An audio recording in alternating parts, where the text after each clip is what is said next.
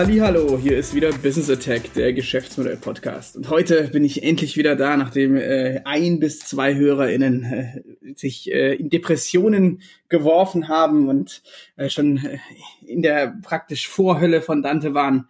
Ich bin aber nicht allein in dieser Vorhölle, beziehungsweise da wieder rausgekrochen. Nein, mit mir Schlamm besuhlt und ganz schön fertig ist der Jonas. Hallo Jonas.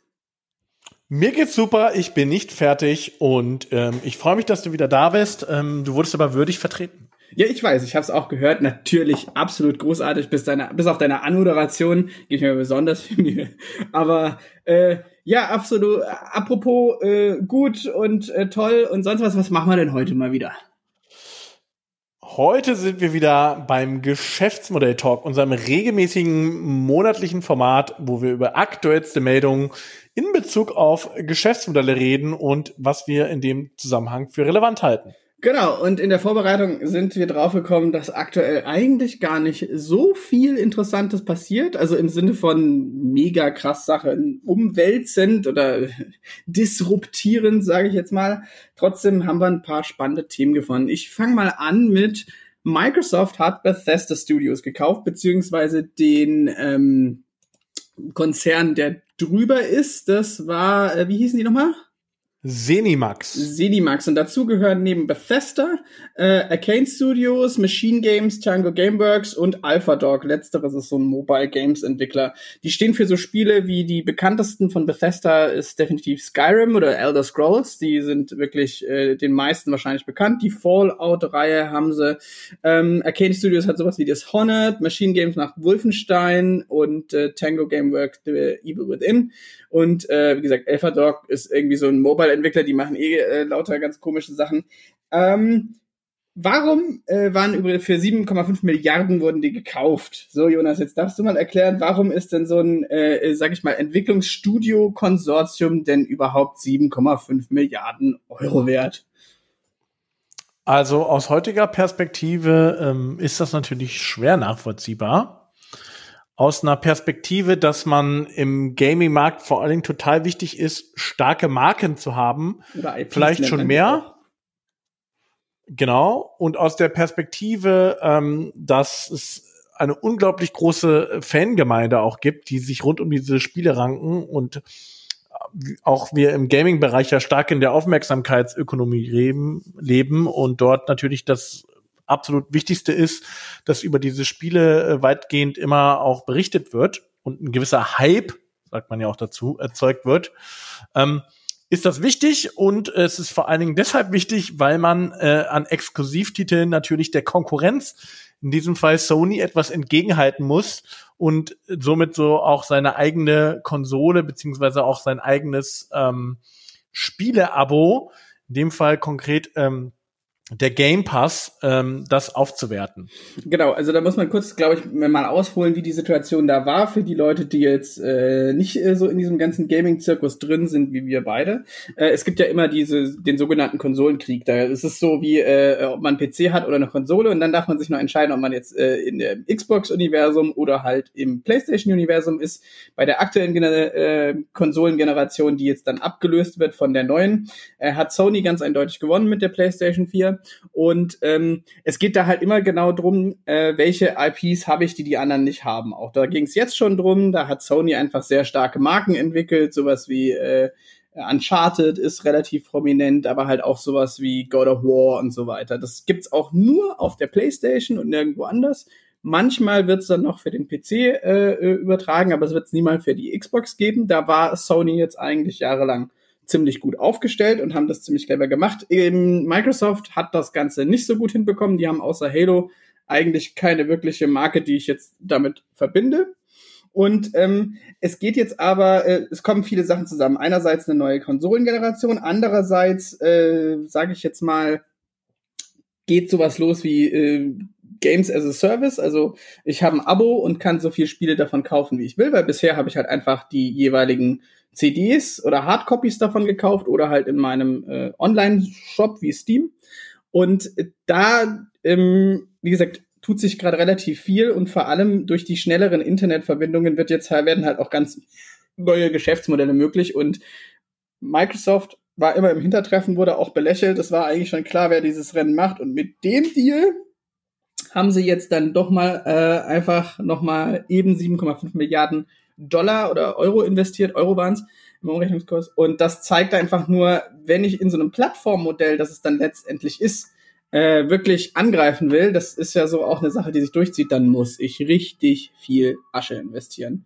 Und äh, setzt Sony jetzt so ein bisschen unter Zugzwang, habe ich das Gefühl, oder? Ja, äh, zumal ähm, das Thema ja, wie gesagt, sich auch von der Konsole weglöst und stark auch in dieses Thema Abo-Modell. Äh, Stichwort Abo-Modell. schon ein Podcast dazu. Was? Also stark sich in das Thema Abo-Modell ähm, übertragen lässt. Und ähm, beim Thema Abo-Modell ist es natürlich zum einen relevant, einen sehr großen Spielekatalog zu haben an aktuellen, aber auch an ähm, älteren Spielen. Punkt A, das ist ein Kaufgrund. Punkt B ist natürlich auch ähm, gewisse, ich sag mal, exklusive Spiele für diese Abo-Kataloge zu haben. Und als drittes natürlich in irgendeiner Form äh, zumindest ähm, auch eine gewisse Exklusivität zu haben und sei es nur eine Zeitexklusivität, also dass mein Angebot sich zumindest über einen gewissen Zeitraum von anderen Angeboten unterscheidet. Und ähm, deswegen ist der Kampf da nicht nur die eine Konsole gegen die nächste Konsole, sondern auch noch das damit verbundene ähm, Spieleangebot. Und dieses Spieleangebot wird eben heute, äh, ich sag mal, man spricht auch von der Netflixisierung der Spielebranche, immer häufiger auch über diese Abo-Services angeboten. Und das ist vor allen Dingen, also der Kaufpreis ist vor allen Dingen auch eine Wette auf die Zukunft. Ja, und ich glaube nochmal, was man auch sagen muss, wenn man nicht so in diesem Gaming-Ding ist. Ähm, zum Beispiel Skyrim, der, das letzte große Teil der Elder Scrolls-Reihe. Das war Elder Scrolls 5. Das wurde 2011 ähm, entwickelt bzw. veröffentlicht und es ist bis heute ziemlich gut verkauft und äh, hat eine super aktive Modding-Community. Bethesda hat ist so ein steht so ein bisschen als Studio, wenn die ihre Rollenspiele machen, immer so ein bisschen außen vor, weil sie sich ähm, komische Engines benutzen und so weiter, aber haben dadurch ihren eigenen Charme, weil sie haben zum Beispiel Spielwelten, wo ich alles mitnehmen kann, wo ich relativ viel agiere, wo sehr viel Environmental Storytelling betrieben wird. Also die äh, Spielwelt schreibt die eigenen Geschichten. Das geht immer so ein bisschen damit einher, dass die äh, das Writing des Ganzen eher Holzhammermäßig ist und nicht so gut ist, aber äh, es, sie liefern immer eine ganz äh, gute Spielwelt. Aber ich glaube, was sie sehr besonders macht in dem Ding, ist halt eben, dass die Spiele so lange laufen. Also Skyrim jetzt noch eher als die Fallout-Reihe. Das äh, Vierer kam jetzt nicht so gut an wie das äh, Skyrim, aber das wurde, wurde auf sämtliche, also es wurde ursprünglich für PlayStation 3, glaube ich, entwickelt. Und dann äh, wurde es bis in PlayStation 4 auf Xbox ist überall und wird immer noch verkauft.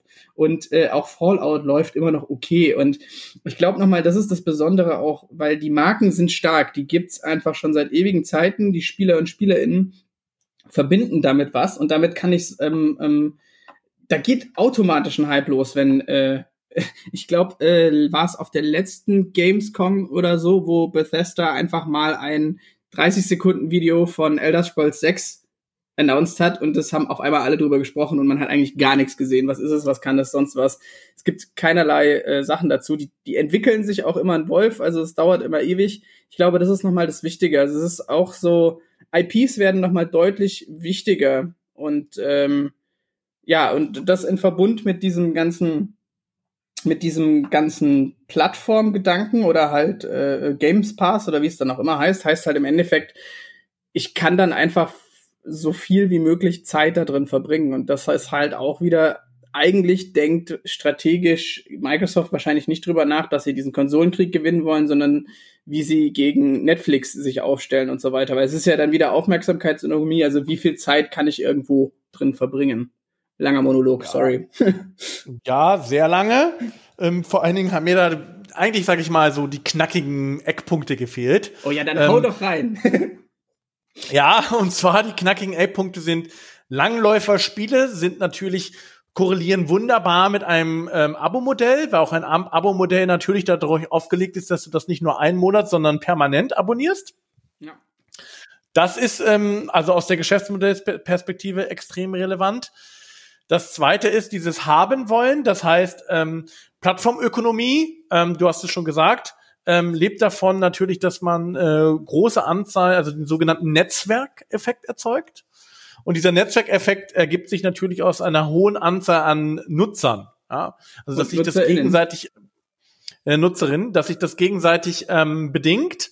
Und dort braucht man genau, braucht man gewisse IP, gewisse Grund, um sozusagen in dieser Anlaufkurve der Plattformökonomie so viele äh, Nutzerinnen zu akquirieren, um dort dann später das Geschäftsmodell entsprechend anpassen zu können und profitabel zu machen. Aber gerade halt insbesondere in der Wachstumsphase ist das äh, Nutzerakquisition und in diesem Status befinden sich alle diese Spielemodelle, gerade diese Spieleabos, also die sind in, sozusagen vielleicht so drei bis vier Jahre der ähm, ähm, sozusagen der Golden Filmbranche, Filmbranche, Serienbranche hinterher.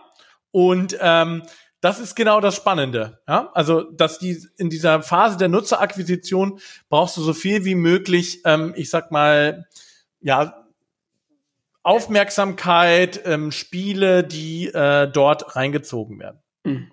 Ja, und äh, ich glaube, da ist, ähm, also ich bin ja, habe ja eine Playstation, werde mir auch nichts anderes kaufen. Und äh, jeder, der was anderes sagt, Jonas, ähm, liegt falsch. Ähm, trotzdem würde ich sagen, dass strategisch leider Microsoft dann doch in der besseren Position ist, weil sie eben im Endeffekt auch ein riesiges Cloud-Geschäft hinten dran haben und darauf läuft es ja im Endeffekt hinaus. Und das ist jetzt auch wirklich die Elfmeter Überleitung zu deinem Thema. Da können wir aber vielleicht genau an dem Beispiel das noch weitermachen. Ja, ich habe nämlich. oh, das war wirklich ein eleganter Übergang. Ja, sag ich ähm, ja. Ich wollte noch mal das Thema Cloud, ähm, den ganzen Cloud-Markt äh, ein bisschen raussuchen. Aufgehangen an dem Thema, dass Lidl, man glaubt es nicht, Lidl, die äh, ein großes Backend dahinter haben mit Slackit, ähm, verkündet haben, eine eigene äh, Spezialcloud, insbesondere für den Handel, rauszubringen. Und an, an dieser Stelle ähm, wollte ich noch mal auf das ganze äh, Thema Cloud eingehen, weil in einem Interview mit T3N ähm, hat der, ähm, ja, ich sag mal, der, der, der neue Chefbetreiber ähm, von Slackit ein Interview gegeben. Ich muss den Namen hier an dieser Stelle nochmal raussuchen. Ähm, aber vor allem ähm, geht es darum, ähm, inwieweit sich der Cloud-Markt schon etabliert hat und inwiefern überhaupt jetzt, ich sag mal, so ein Spezialanbieter wie Lidl oder es gibt ja auch eine europäische Initiative, die heißt Gaia X, ähm, überhaupt noch eine Chance hat, in diesen Markt einzutreten. Und da fand ich es nur ganz spannend, dass die Aussage war, dass im Bereich der sogenannten Hyperscaler, also in dem Bereich weltweit überall jederzeit äh, Cloud anbieten zu können, der Markt schon größtenteils ähm, besetzt ist und er da auch kaum noch eine Chance sieht, sondern eher in der Spezialisierung. Mhm. Und das heißt, dass das Rennen dort insbesondere da zum einen die Cloud-Anbieter, also die, ähm, ich sag mal, vier großen, Amazon, ähm, Microsoft, ähm, Google. Google und Alibaba nennt man an dieser Stelle immer noch ähm, weitestgehend sogar so weit gegangen sind, dass sie völlig in die Infrastrukturinvestitionen auch gegangen sind, teilweise eigene äh, Überseekabel betreiben und auch, ähm, ich sag mal, durch die Verteilung von intelligenten Verteilung, ähnlich wie das vielleicht mit äh, Flugzeugträgern ist, nein, Was? es geschafft haben, es geschafft haben, da wirklich äh, eine führende Stellung aufzubauen. Und dass es da ganz schwer ist, sage ich mal, jetzt als neuer Anbieter in den Markt zu gehen. Und als neuer Anbieter man praktisch äh, nur noch eine Differenzierung über die speziellen Services, die auf dieser Cloud laufen, ähm, hinzubekommen. Also ich mein, Und ähm, ja. Nee, ich wollte gerade sagen, also da, da, das, das Interessante da ist ja eigentlich, dass man mittlerweile sind die großen Backbone-Anbieter, sage ich jetzt mal, eben die vier großen, die halt diese ganze wirklich auch hoch spezialisierte äh, Grundinfrastruktur ähm, stellen, sind ja eigentlich, sage ich mal, die Infrastrukturdienstleister des Internets. Also die liefern halt genau das und da kannst du eigentlich auch schon über Cloud-Angebote nachdenken, die dann so Tier 2 Cloud-Angebote, die dann wiederum auf den Tier 1 äh, gehostet sind, weil man es eh nicht besser machen kann als die. Also da tut sich ja praktisch auch nochmal so ein ganz eigenes Ökosystem in Summe auf. Das finde ich, glaube ich, auch einen spannenden Gedanken an der Stelle. Genau, wobei man jetzt, sage ich mal, im, im, im Sinne von ähm, Daten, ähm, Datenhoheit äh, das natürlich nicht tun sollte. Also wenn man jetzt sagen will, man möchte wirklich man möchte wirklich diese Daten äh, selber hosten, diese Daten sozusagen selber äh, betreiben können, dann ist es schon wichtig, sich eine eigene Cloud-Infrastruktur aufzubauen. Aber das äh, wurde von Europa schon äh, ziemlich verpennt. Und jetzt sieht man auch, wie schwierig das tatsächlich ist. Es gibt natürlich einige Unternehmen wie Telekom und Co., die das versuchen. Aber ich sag mal, für global agierende äh, Konzerne ist das dann schon fast gar nicht mehr interessant. Und ähm, klar, Stichwort DSGVO oder äh, GDPR, je nachdem, äh, in Europa.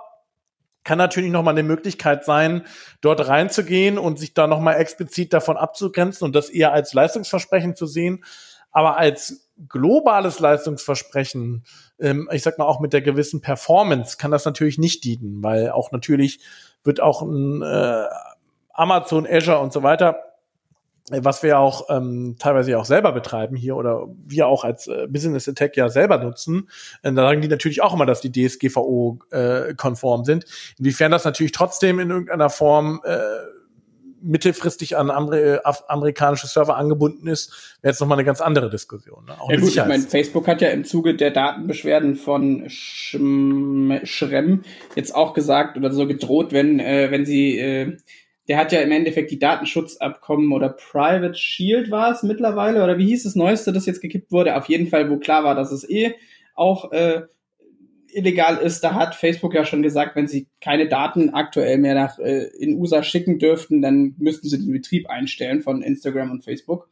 Insofern, da ist, äh, ich glaube, das ist das Interessante an der Sache, die du sagst, wenn ich drüber nachdenke, ist, dass es so oder so ein sicherheitspolitisches Thema werden wird. Also du wirst aus meiner Sicht nicht drum kommen, für die Zukunft einfach irgendwann es eben so zu verstehen, wie eben die stinknormale Infrastruktur, die du dann teilweise auch, sage ich, ich würde es jetzt nicht auf keinen Fall nationalisieren, weil das macht absolut keinen Sinn, aber warum äh, kann man denn nicht im Endeffekt durch politischen Druck oder politische Hilfestellung in dem Fall äh, einfach in genau sowas investieren und das halt im Endeffekt, weil es die eigenen Sicherheitsinteressen ähm, forciert. Ich glaube, da ist noch ziemlich viel äh, Potenzial und es wird sich, wie wir jetzt ja auch immer sehen, dass eben die digitale Sphäre immer mehr zu auch zu einem Battleground wird in irgendeiner Form.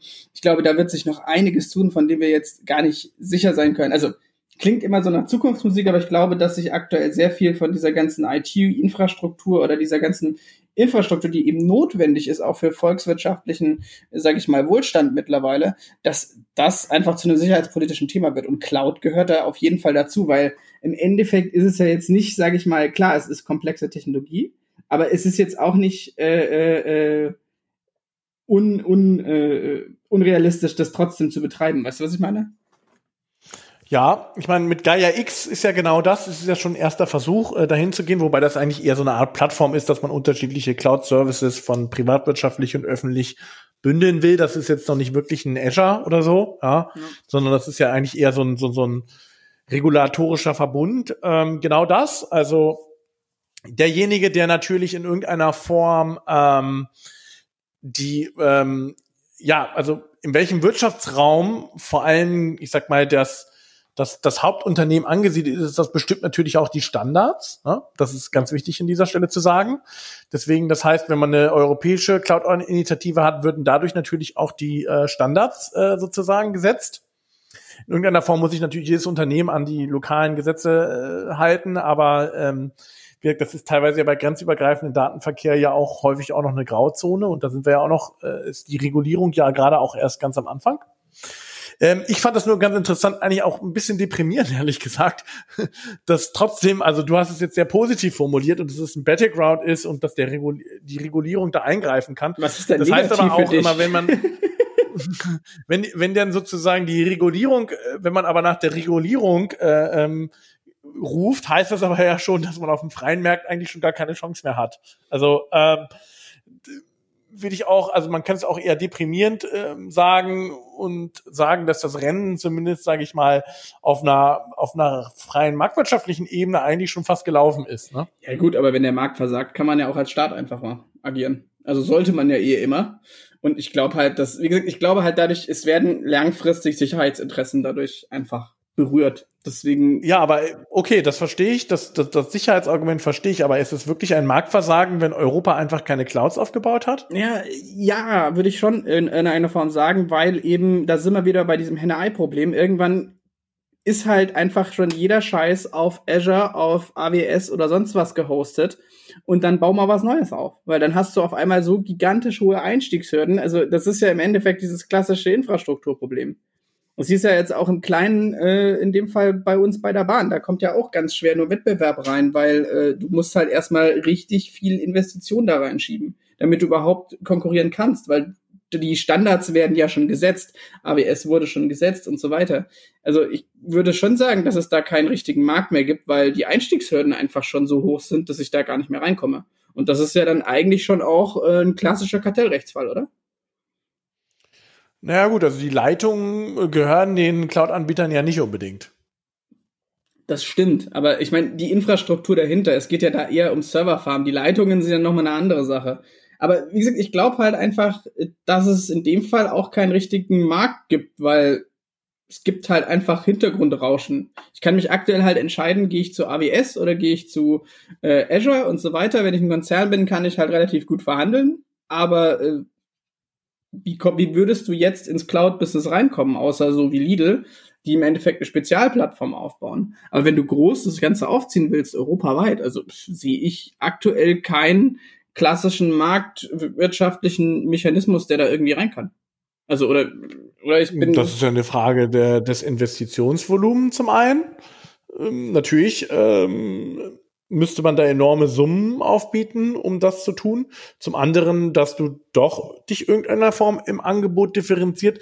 Und zum dritten äh, kannst du es ja nicht unbedingt äh, äh Google, Amazon und äh, Alibaba vorwerfen, dass sie äh, strategisch einfach klüger gehandelt haben. Als das werfe ich denen doch gar nicht vor. Das war ja auch nicht mein Argument. Ich glaube einfach, man muss da halt politisch eingreifen. Also, dass, na, dass es so ist und dass die äh, ähm, Europäer und Europäerinnen mal wieder äh, ziemlich gut gepennt haben, weil Zukunft halt dann doch irgendwie relativ schnell passiert und eben das ist ja gar nichts. Ich meine, wir, wir, wir schlagen uns in Deutschland immer noch mit äh, fucking Vectoring rum, so. Weißt du? Also wir haben ja noch, wir wären ja froh, wenn wir schon sowas wie Glasfaser hätten. Also da, da sind ja noch ganz andere Baustellen teilweise offen. Und das ist ja, ja dann. Das ist jetzt ja, ich meine, ein bisschen unpräzise, sage ich jetzt mal, dass jetzt diese Mischdiskussion aufzumachen, weil das eine ist jetzt ein Telekommunikationsbetreiber, das andere ist ein äh, Cloud-Betreiber, aber okay. Ja, ja es ist ein Beispiel, Jonas. also es ist einfach, ich glaube, es ist äh, es ist ein politisches Thema, einfach schon aus aufgrund der Sicherheitsinteressen, die berührt werden, dann muss man es halt auch politisch lösen. Ob das jetzt, ob sie ob man es verpennt hat oder nicht, kann man ja aufholen. Ich meine, äh, das wäre doch auch ein schönes Projekt. Also kann man ja dann auch einfach wieder sagen, also da kommt der Politikwissenschaftler mir jetzt halt auch wieder durch und da kannst du dann halt wunderbar das auch als Machtputz, äh, als Machtinstrument äh, einsetzen. Also ist ja auch nichts anderes als irgendwelche Öllinien oder Pipelines, nur halt äh, ich, ich hasse dieses Wort von Daten als das neue Öl, aber es ist halt im Endeffekt eine, sag ich mal, die Durchleitung von Daten ist ja schon auch eine strategische Ressource in dem Sinne. Deswegen ist es ein politisches ja, Thema. Ja, vor allen Dingen auch das, was da drauf passiert. Ne? Genau. Und äh, weil die Wertschöpfung ist ja anscheinend schon noch ein Layer drüber, sonst müsste ja Cisco das wertvollste Unternehmen der Welt sein. Mhm.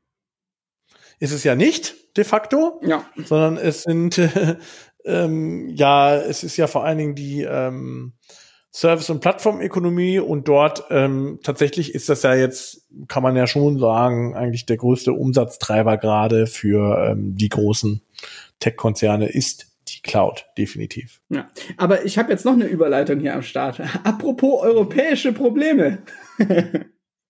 Wir haben doch gar nicht so richtig, außer bei Robustheit über Geschäftsmodellen, verlinkt man natürlich in den Show Notes, äh, so richtig über Corona gesprochen. Und äh, wir haben ja beide so beobachtet, dass sich so langsam anfängt, Corona dann doch durch die Wirtschaftswelt zu fressen, was ja auch mit Geschäftsmodellen hat. Also wir hatten heute ähm, innerhalb eines Tages am Montag, das ist ja immer relativ wenig in Deutschland, 1382 neue Corona-Infektionen gemeldet. Es geht in ganz Europa hoch. Paris ist wieder ein Hochrisikogebiet. Hier in Berlin äh, tanzt auch der Bär Wir sind in Deutschland bei einem R von 1,23. Also es ist einfach, die Zahlen gehen gerade allgemein hoch, was jetzt ja nicht unbedingt äh, äh, dazu führt, dass man äh, entspannter wird, sage ich mal. Aber ich glaube, das Interessante an der Sache ist ja, wenn man drüber nachdenkt, was macht es denn aus einer Geschäftsmodellperspektive? Weil ich meine, natürlich gibt's die ähm, Branchen, sage ich jetzt mal, die primär darauf gelebt haben oder im Kern das Wertversprechen hatten, wir bringen Menschen zusammen, Gastronomie, Messebau, äh, Hotels oder wie, also Hotels jetzt nicht, wir bringen Menschen zusammen, vielleicht auch in gewissen Fällen, aber halt vor allem wir bieten äh, einen sozialen Raum, in dem man dann pennen kann oder was auch immer. Ich glaube, alle sozial orientierten Geschäftsmodelle sind halt gerade eh unter Druck. Da kann man jetzt auch erstmal nichts machen, weil das ist eine Pandemie und ein Extremszenario. Ich glaube aber, dass es halt äh, dieser viel beschworene Brandbeschleuniger ist. Also, äh, dass einfach ganz viele Geschäftsmodelle, die eh schon am Wackeln waren oder unter Transformationsdruck waren, eben anfangen zu wackeln. Also, ähm, nur nochmal hier um das ein, ähm, Euler Hermes ist ja ein Kreditversicherer, der geht von einem globalen Plus ab Herbst äh, in Höhe von 35 Prozent äh, Pleiten und Insolven also Insolvenzen im Endeffekt aus. Und ähm, aktuell ist es ja noch nicht so richtig ersichtlich, weil die Insolvenzpflicht ausgesetzt wurde und jetzt auch wieder so halbherzig immer noch ausgesetzt bleibt. Aber man sieht es noch nicht so ganz. Allerdings, ähm, wenn man sieht, was jetzt äh, schon wirklich vom Markt verschwunden ist oder äh, sich in Insolvenzverwaltung befindet, sowas wie Vapiano, Esprit, Galeria Kaufhof Karstadt, Virgin Australia Airlines, äh, Veritas, Mr. Minute, Maredo, äh, so Sachen, dann sieht man einfach, das waren die, die als erstes pleite gegangen sind, waren die, die eh schon Probleme im Geschäftsmodell hatten, also schon gestrauchelt sind. Das ist ja dann irgendwo nicht verwunderlich, wenn dann eine globale Krise reinkommt. Aber ich glaube, es wird halt richtig heftig, ähm, nächstes Jahr und äh, vielleicht auch noch Ende dieses Jahr, vor allem im Bereich, sage ich mal, ähm, Automobilzulieferindustrie und äh, genau äh, vielleicht auch Technikzulieferindustrie, weil das, die hatten ja noch Aufträge abzuarbeiten teilweise und äh, das setzt da zeitverzögert ein. Ich fand es einfach spannend, auch mal darüber nachzudenken. Was sind denn deine Gedanken dazu? Also bist du ein großer Vertreter der äh, viel zitierten Brennglas-Theorie?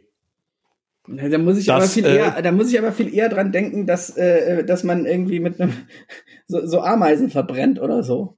ja, also dass Corona sozusagen ein Brennglas auf bereits bestehende äh, Probleme äh, in Geschäftsmodellen wirft äh, und das Ganze nur äh, beschleunigt und bündelt. Ist Na, das deine Theorie? Würde ich, würde ich fast so nicht sagen, weil du hast halt schon auch äh, einfach Branchen, sage ich mal. Also einerseits ja, andererseits nein. Ich meine, was soll denn, was soll denn äh, ne, ein gastronomischer Betrieb gerade? Der kann ja perfekt gelaufen sein. Und dann kommt sowas. Also es gibt halt in dem Fall wiederum ganz viele Geschäftsmodelle, die halt im Endeffekt im Kern mit Menschen zu tun haben und dass Menschen sich treffen und austauschen in irgendeiner Form. Den kannst du das ja nicht wirklich vorwerfen, oder? Also wenn man, wenn halt im Endeffekt das soziale Wesen des Menschen, auf dem die Geschäftsmodelle aufgebaut, aufgebaut sind, zum Problem wird, dann kann man ja nicht sagen, die hatten vorher schon Probleme, würde ich sagen, oder? Klar gibt's auch, ja, die Fälle gibt's auch, aber nicht ausschließlich. Das stimmt. Nee, ähm, das war jetzt ja auch, ich wollte mir das ja jetzt nicht zu eigen machen, sondern es war einfach lediglich eine Frage, ob du dem auch sozusagen anheimgefallen bist. Ähm, meine Meinung dazu ist, ja, also man merkt vor allen Dingen, dass es diese zeitliche Verzögerung gibt, ja, was ja le letztlich auch normal ist. Äh, wir werden jetzt natürlich jetzt auch wieder in der Diskussion, ist es ein V, ist es ein U, ne? Also mhm. wie ist letztlich die ähm, Entwicklung? Ähm, und ähm, das hängt natürlich auch unmittelbar dann immer mit dem Pandemiegeschehen zusammen, was es ist, ist, ne? Ähm, wenn wir jetzt vielleicht noch mal da ein bisschen referenzieren auf das, was wir ja mal gesagt hatten ähm, im Geschäftsmodell, also wie ist die Resilienz, ja, äh, wie ist die Automatisierung im Unternehmen, ähm, wie ist die ähm, Zusammenarbeit, wie kann man die Zusammenarbeit gegebenenfalls auch remote organisieren und so weiter. Genau da ist man natürlich äh, stark in dem Bereich ähm, dessen, was man vorher schon gesagt hätte. Und ich finde das tatsächlich ganz interessant, ähm, insbesondere wenn man sich die Börsen anguckt, weil man könnte ja jetzt sagen, dass ähm, irgendwie die Realwirtschaft sich komplett äh, von der ähm, ich sag mal, von dem, von dem, von der Marktentwicklung oder auch von den Börsenkursen und sowas entkoppelt hat. Das ist ja auch das, was gerade in letzter Zeit ganz häufig zitiert wird. Ja? Und ich finde daran ganz spannend, dass es eigentlich ähm, nur zum Teil stimmt. Nämlich es ist so, dass äh, ein Großteil dieser, dieses ganzen, dass die Börse noch trotzdem noch relativ gut dasteht. Ja, verhältnismäßig natürlich immer, klar, ne? aber verhältnismäßig gut dasteht. Vor allem damit zusammenhängt, dass es durch diese ähm, enorme Marktkapitalisierung der, der Softwareunternehmen, der Unternehmen, E-Commerce-Unternehmen und so weiter, die davon ja enorm profitieren, also dass die extreme Wertzuwächse haben und damit sozusagen den restlichen Markt auffangen. Das heißt, wenn man sich das tatsächlich anschauen will, und das ist ja das, was du, glaube ich, jetzt hier mal erstmals in diesem Podcast tun willst, da muss man genau darauf äh, präzise, äh, muss man das genauso präzise analysieren, dass man sagen, es gibt einige wenige Unternehmen, die haben absolute äh, Wertzuwächse, Marktzuwächse und so weiter. Und die sind sozusagen, dass ja ein Aktienindiz ja immer eine äh, Summe äh, über einen kompletten Markt ist, ja fangen das komplett auf, was sozusagen in den in vielen klassischen Industrien ähm, ähm, ja gerade wegfällt und denen geht es ja auch schlecht und das ist, wird auch sogar an der Börse abgebildet. Aber der, sag mal, der, der Aufschwung bei den anderen Unternehmen fängt das, sag ich mal, im, im Wert komplett auf. Und das finde ich eigentlich das äh, äh, eigentlich Spannende dabei, dass es ungleich trifft und das ist vor allen Dingen, ähm, man könnte ja sogar sagen, dass ähm, die ähm, ganzen, ich sag mal, die ja da, diese ganzen Beurteilung dessen, dass Software eats the world und so weiter, ja. Also das sind, was ja sozusagen die klassischen, ähm, ja, die klassischen Industrien ja nie hören wollten, ja, und auch immer gesagt haben, ähm, das ist ja hier irgendwie Untergangsszenario und das ist ja überhaupt nicht so und der deutsche Mittelstand und so. Ähm, dass man an dieser Stelle sogar vielleicht sagen kann, die haben vielleicht sogar untertrieben. Das kann gut sein. Also ich glaube halt, äh, ich finde das Argument auf jeden Fall in sich stimmig, hätte ich jetzt auch gesagt. Also du hast im Endeffekt, der richtige Markt wird dadurch aber trotzdem aus meiner Sicht nicht mehr abgebildet. Er ist halt verzerrt ohne Ende, aber du hast ja auch einfach gerade viel zu viel Kapital allgemein im Markt, der irgendwo investiert werden muss. Und da gehst du halt eigentlich viel mehr ist eine Aufwertung von, sage ich mal, vermeintlich zukunftssicheren äh, Branchen zu sehen oder Unternehmen. Und äh, warum sage ich vermeintlich? Weil es halt, äh, es, ist, es ist Börse, es ist eh eine Wette auf die Zukunft. Und ich glaube, man geht halt da noch viel mehr auf Nummer sicher und geht dann halt auf Tesla oder Microsoft oder sonst was, die ja eh schon fast eher teilweise Mischkalkulationen haben und so weiter. Also ich finde dein Argument gut. Ich glaube, wie du sagst, dass halt sehr viele, wir werden ziemlich viel Aftermath of Corona sehen so. Und das ist eigentlich schon übel, weil ähm, selbst die Branche, sowas wie Zulieferindustrie für Verbrennermotor, den war ja irgendwann, also kurz vor der Krise war es gefühlt, ging es ja schon los mit dem Kriseln und mit äh, zurückgehenden Aufträgen und so weiter. Da war ja schon irgendwie klar, man muss jetzt was tun und das war, glaube ich, auch zumindest angekommen. Wenn wir uns jetzt auf die Branche fokussieren, da kennen wir uns ja auch aus. Das war zumindest angekommen die wird jetzt halt komplett die Luft zum Atmen oder halt für diesen Turnaround genommen. Und ich glaube, das ist das eigentlich Beschissene an der Sache, weil du halt einfach viel schneller auf einmal eine Orga Organisation umstellen müsstest, beziehungsweise drüber nachdenken müsstest, was können wir mit denn mit dem Know-how, das wir jetzt auch haben, in welche anderen Geschäftsmodelle könnten wir das dann auch ein, äh, einbringen. Und ich glaube, das ist halt auch nochmal so eine, man, man ändert halt auch ein Geschäftsmodell nicht von jetzt auf gleich. Also ich meine, du siehst ja jetzt auch die ach so agilen, tollen Automobilhersteller, äh, die äh, 100% digital sind, mindestens, oder 110%, wenn man den eigenen äh, Verlautbarungen glaubt, äh, sind jetzt auch leicht überfordert, dass die Kunden auf einmal Elektroautos wollen und die Kundinnen so. Und das ist halt ein, ist ein spannendes Problem, aber ich glaube, es wird dir halt diese Transformationszeit gerade genommen und deswegen wird es auch einige Pleiten noch geben, wo man jetzt gar nicht so dran denkt. Das ist so meine These. Ja, also vielleicht sogar BMW und Mercedes. Ist ja so meine Hypothese. Ähm, um, mir, wow. um, mir, mal große Unternehmen rauszuhauen. Ähm, ja, also wenn wir jetzt schon, wenn wir jetzt schon, wenn wir jetzt schon ähm, aber dann, dann Extremszenarien denken. Dann musst du aber sagen, dann merchen die.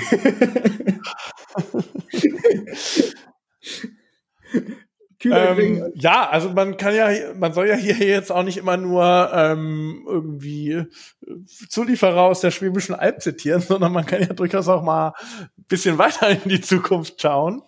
Ähm, natürlich werden die in irgendeiner Form dann wahrscheinlich als systemrelevant eingestuft und gerettet werden. Insofern. Ähm, glaubst du wirklich, weil die, die äh, also zumindest die Verkäufe in China retten den beiden ja gerade relativ den Arsch, wenn man es so anschaut, weil halt das Luxussegment weiterhin jetzt in China zum Beispiel bucht, weil halt kein Urlaub gemacht wird, sondern ein neues Auto gekauft wird und dann halt mit Vollausstattung. Ähm, ich glaube trotzdem, ja, ich glaube schon, dass die ein Problem haben, aber ja, äh, Keine gesagt, relevante Elektroautostrategie. Das stimmt allerdings. Das ist, also ich meine, das ist ja wieder, aber das ist in dem Fall wahrscheinlich normales, äh, das sind dann normale Marktkräfte in dem Fall. Da bin ich sogar dafür. Aber das ist, da stellen das sie sich auch einfach. Normale Marktkräfte, aber durch ähm, ähm, weniger Investitionsvolumen und die müssen ja jetzt schon enorm sparen und haben ja auch schon Sparprogramme besprochen. Mhm. Genau das wiederum. Äh, Corona führt ja nur dazu, dass du weniger Zeit zur äh, also zum einen weniger Geld hast zur Investition und zu einem und weniger Zeit für die ähm, für äh, den Turnaround. So. Ja, also ich glaube, das ist ja nochmal die Botschaft, die wir auch immer versuchen rüberzubringen. Wenn du so ein Geschäftsmodell Transformation einleitest, dann ist es ja im Endeffekt systemisch gesprochen, ähm, sage ich mal, eine Subventionierung des neuen Geschäftsmodells mit abnehmendem äh, Ertrag. Also ich am Anfang ja. muss ich muss ich alles in das neue Geschäftsmodell investieren, dann habe ich ohne Ende ohne Ende Investitionen, aber dann irgendwann sollte es laufen, dann sollte mein altes Geschäftsmodell langsam abschmelzen und irgendwann habe ich im besten Fall halt das nur noch unter ferner liefen. Das ist ja so der Idealtypus, wie sowas läuft. Läuft natürlich niemals so, weil man äh, arbeitet ja immer noch mit Menschen und äh, die äh, würden gerne immer beim Status quo verharren. Und ich glaube, das ist genau diese Zeit, dieses, dieses Switchen vom einen zum anderen des Geschäftsmodells, die wird hier gerade massiv genommen. Und das ist vielleicht auch so eines der Probleme, die einfach nie wirklich angesprochen werden. Weil es wird immer nur gesagt, ja, Corona. Aber warum? Das, das eigentliche Problem ist wahrscheinlich, das würde es damit gehen? Ich würde da mitgehen und ich würde sagen, deswegen muss man wahrscheinlich schon eher in radikalen Geschäftsmodelltransformation denken. Und ähm, und das, ähm, also man muss radikale Geschäftsmodelltransformation denken und sich die soziale Ader bewahren. Und das wird, glaube ich, die große Challenge. Und jetzt kommt noch mal eine Überleitung. Heute sind wir aber Überleitungsfieber, die auch noch passt. Apropos radikale Änderungen im Geschäftsmodell. Die nächste Technologie, die wir besprechen, hat wohl noch nie so viel davon versprochen. Es geht nämlich um die Blockchain. Was hast du denn da mitgebracht? ja, also ich wollte jetzt nicht das alte, die alte Blockchain-Diskussion und ist Blockchain und ähm, wie reif ist die Blockchain und ähm, eliminiert die Blockchain ähm, klassische Geschäftsmodelle, nimmt sie den Mittelsmann raus und so weiter. Darauf wollte ich gar nicht eingehen. Ich wollte an dieser Stelle mal wieder so ein kleines bisschen, weil ich habe das Gefühl, dass ähm, der Hype-Circle bei der Blockchain jetzt auch wieder stark abgeflacht ist. Also vor drei, vier Jahren auf dem absoluten Peak gewesen dann ähm, wieder runter gewesen. Ähm, und jetzt sind wir, glaube ich, gerade mal so aus der Phase der Disillusionierung, fangen wir jetzt gerade mal wieder an, ähm, dass es durchaus wieder spannendere Sachen in dem Umfeld gibt. Und da ganz konkret aus dem Bereich ähm, der Regulierung. Die EU-Kommission hat nämlich einen äh, Vorschlag gemacht, wie man in Zukunft Blockchain regulieren kann. Oh Wunder, natürlich viel stärker als bisher. Ja. ähm, widerspricht natürlich teilweise auch so ein bisschen diesem anarchischen Grundgedanken der Blockchain. Aber dann ähm, will ich jetzt kurz reingrätschen. War es die Blockchain oder war es die Kryptowährung? Ich meine nämlich, es waren Kryptowährungen. Das ist ja noch was. Also ja und nein. Also also eine Kryptowährung ist ja eine präzise sein. Okay, jetzt haben wir. Ähm, du jetzt. es ging konkret um Crypto Assets natürlich, also tatsächlich um Währungen, ja, und wie die reguliert werden müssen. Also werden sie gleichgestellt äh, wie eine normale ähm, ähm, Regulierung äh, für Finanzwährung. Ähm, wie ist das Ganze äh, zu sehen im Verhältnis äh, zu der Größe des Marktes beispielsweise? Ähm, wie ist es auch äh, konsistent im Vergleich zu anderen EU-Regulierungen? Ja, da ging es komplett um äh, Crypto-Assets, also um Währung.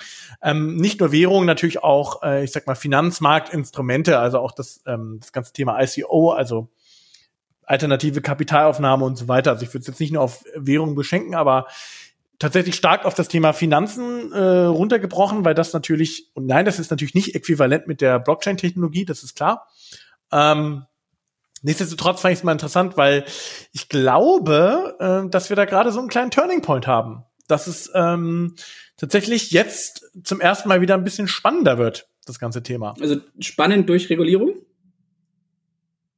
Spannend durch Regulierung, weil ähm, Regulierung bedeutet, institutionelle Anleger können sich wieder stärker mit dem Thema beschäftigen. Und wie wir alle wissen, das meiste Geld nun mal auch bei institutionellen Anlegern. Mhm, ja klar, dann kann man das so ja, in die, äh, ich darf auch mal äh, in hö höher risikoreiche Assetklassen investieren und so weiter. Da haben ja auch immer so, ein, so einen Share, den sie haben. Ich glaube, das ist nochmal, also ich finde das Thema spannend. Ich meine, wie du gesagt hast, Blockchain war ja auch, da haben wir uns relativ viel mit beschäftigt und dann kam es da eigentlich immer wieder darauf, so, ja, also von den Versprechen bleibt oftmals nicht so viel übrig, weil es halt eigentlich ganz oft äh, ähm, eine dezentrale Datenbank es auch tut.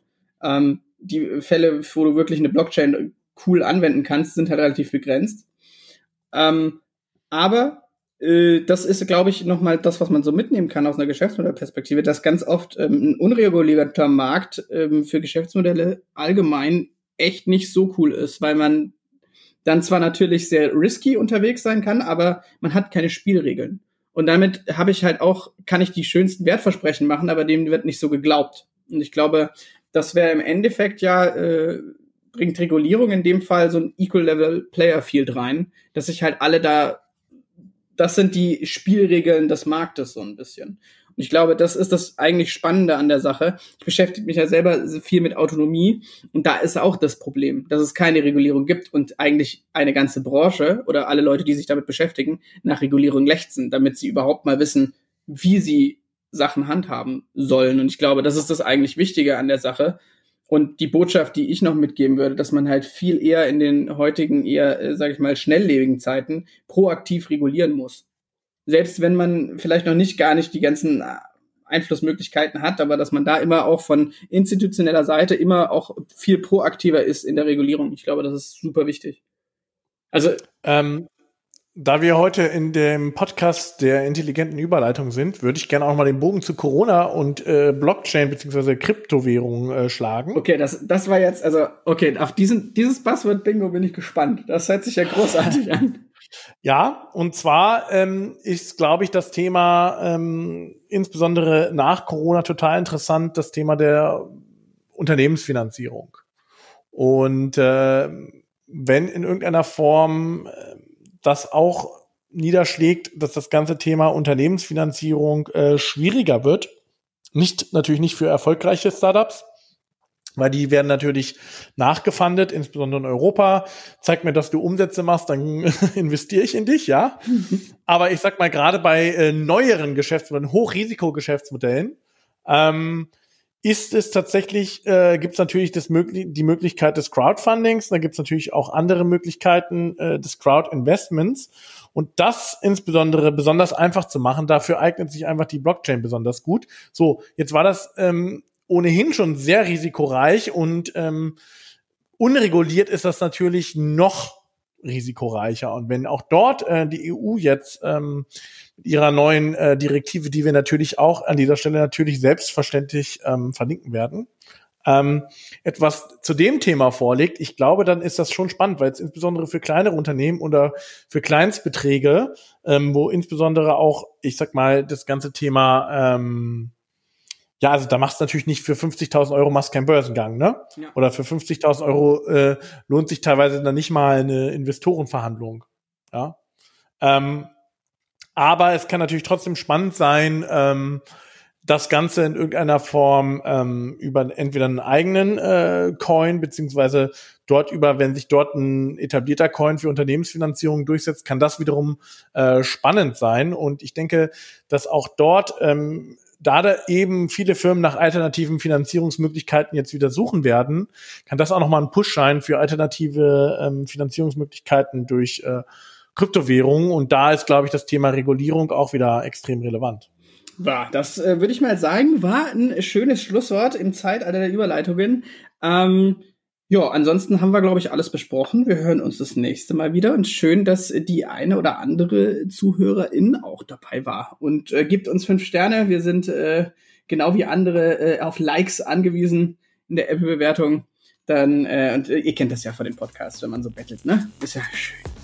Aber ich glaube, von unserer Seite war es äh, für dieses Mal und hören wir uns das nächste Mal. Tschüss. Tschüss.